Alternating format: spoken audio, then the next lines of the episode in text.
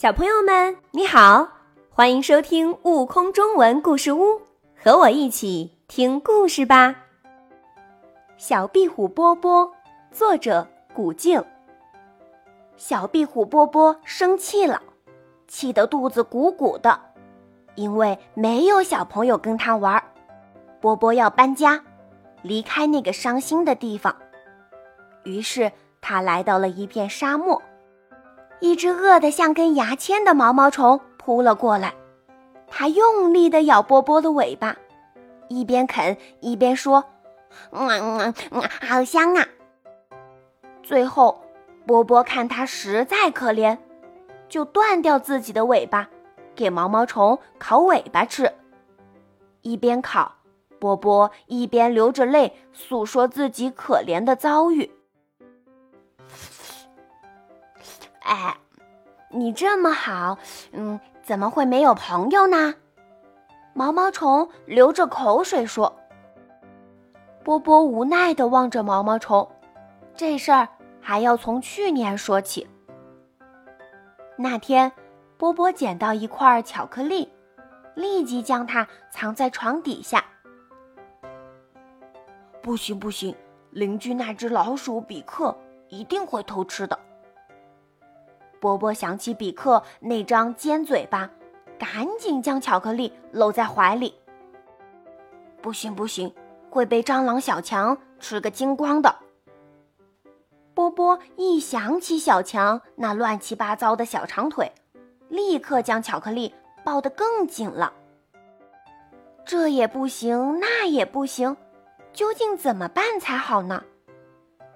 突然，波波灵机一动。他不正缺一个枕头吗？对，把巧克力当枕头，看谁还有本事来偷。比克听说波波捡了一块巧克力，赶来敲波波的门。波波，我比克还从来没有见过巧克力呢，可以给我瞧瞧吗？波波一听是比克，赶紧用被子罩住头。心里默念：“我不在家，我不在家。”没过多久，小强也来了。波波，一个人吃不如大家吃，分享可是美德啊！你应该不是小气鬼吧？波波一听，不得了了，小强来了，赶紧逃吧！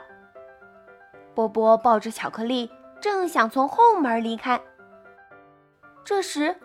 比克大叫：“波波，你在家？你真小气！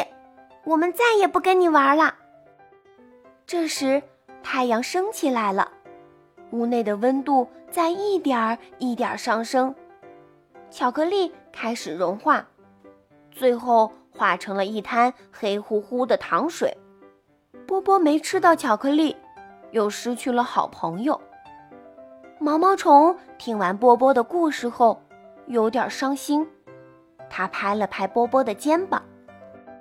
听说壁虎的尾巴断了之后还会长出来的，以后你能天天献出你的尾巴，相信你的朋友会更多。波波一听，还要吃它的尾巴，吓得赶紧溜了。